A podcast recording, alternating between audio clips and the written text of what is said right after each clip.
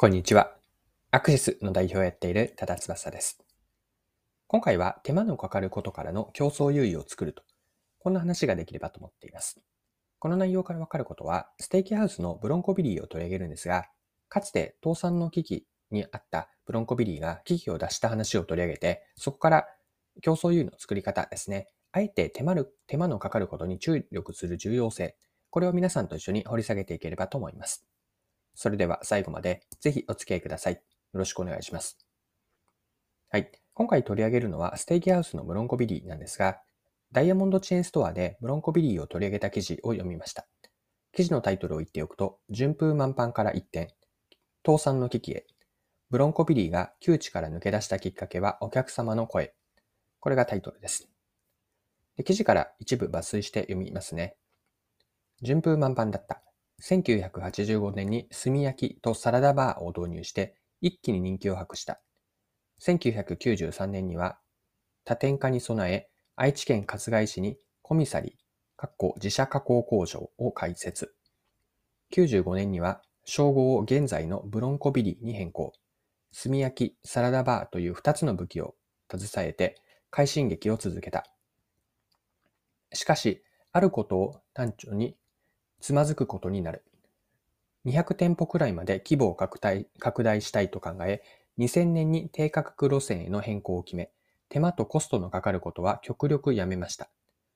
炭焼きを鉄板に変え、サラダバーを廃止して大量出店に先進するように舵を切ったのです。ブロンコビリーは低価格路線にまっしぐら、1700円あった客単価を970円にまで引き下げ出店を重ね、店舗数は40に達した。ところがそこで降って湧いたように2001年 BSE 問題が勃発する。売上高53億円の企業は5億円以上の赤字を計上し、有利子負債は38億円。最大のピンチに直面し、倒産の危機を迎えた。はい。以上がダイヤモンドテーンストアの2022年の2月の9日の記事からでした。低価格路線からの出店拡大のために手間やコストのかかることは極力やめたわけですが、その後は BSE 問題ということもあって、倒産の危機に直面してしまったんです。で倒産の危機を救ってくれたのはお客さんの声からでした。これは再び記事から引用します。失意のどん底の中でたまたまつけていたラジオの声にハッとさせられた。番組では今年亡くなって腹が立つことランキングという企画をやっていたのです。その第2位にランクインされていたのがブロンコビリーのサラダバーでした。なんだか感動してしまってね。暖かい風に吹かれたような気持ちになった。同時にお客様の期待にお応えしなければいけないという熱い思いが込み上げてきました。この経験を通して、ブロンコビリーの得意なことをやろう、好きなことをやろう、高い評価をしていただけることをやろうという考えの軸が定まり、覚悟が決まった。そこからはお客に価値を感じてもらえるご馳走レストランとして世界中から食材を求めて集め、日本中から旬の食材を探し、店舗では手間暇かけて美味しい料理や気持ちの良いサービス、清潔で楽しい店づくりに徹底的にこだわった。2004年から再びオープンキッチンによる炭焼き、大釜ので炊くご飯、サラダバーの導入改装を開始し、2005年4月には全店ものリモデルを終えた。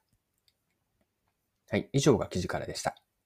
炭焼きやらサラダバーを復活させて、ブロンコビーにしかない価値を貫く方針に舵を切ったんですね。日本中から旬の食材を集めて、店舗では手間をかけた料理とか気持ちの良いサービス、清潔で楽しい店づくりの実現を目指しました。で、ブロンコビリーはここまでの話を振り返っておくと、かつては拡大路線で進めるために、手間とコストのかかることを極力やめたわけです。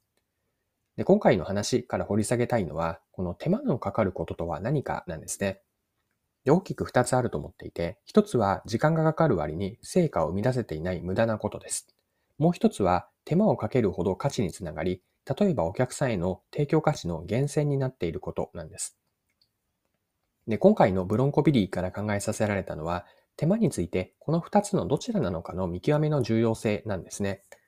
ブロンコビリーが極力やめることにした炭焼きとかサラダバーは、二つ見たうちの後者であって、つまり来店者への価値になっていたことだったわけです。しかし、そうだと捉えず、単純に手間がかかるイコール無駄なこととみなしてしまい、やめてしまったわけなんですね。はいでは最後にですね、今回のブロンコビリーの話から学べることを整理してみましょう。一言で表現をするなら、学びは手間がかかることとは真逆の2つの意味があって、必要なためには時にはもっと手間をかけてみよう。これが今回の学びと捉えました。自分たちが生み出している価値は何によってなのか、それは他者から真似されにくいことなのかのかを見極めること、これが大事なんですね。一見すると非効率に、まあ、手間のかかることで効率が悪いと思えても、それが価値を生む源泉であれば続けるべきなんです。効率さという一つの物差しだけで全てを測らずに、また短期的な視点だけにならないように多面的に捉えるとよくて、まあ、そうすれば今回のブロンコビリーのように手間がかかることにこう物事の両面を見出すことができて、それによって手間がかかることというのはしっかりと価値につながっているとこうした気づきにもなるので、一面的に見ずに、まあ、両面で少なくとも2つの側面から見ておくといいのかなと思います。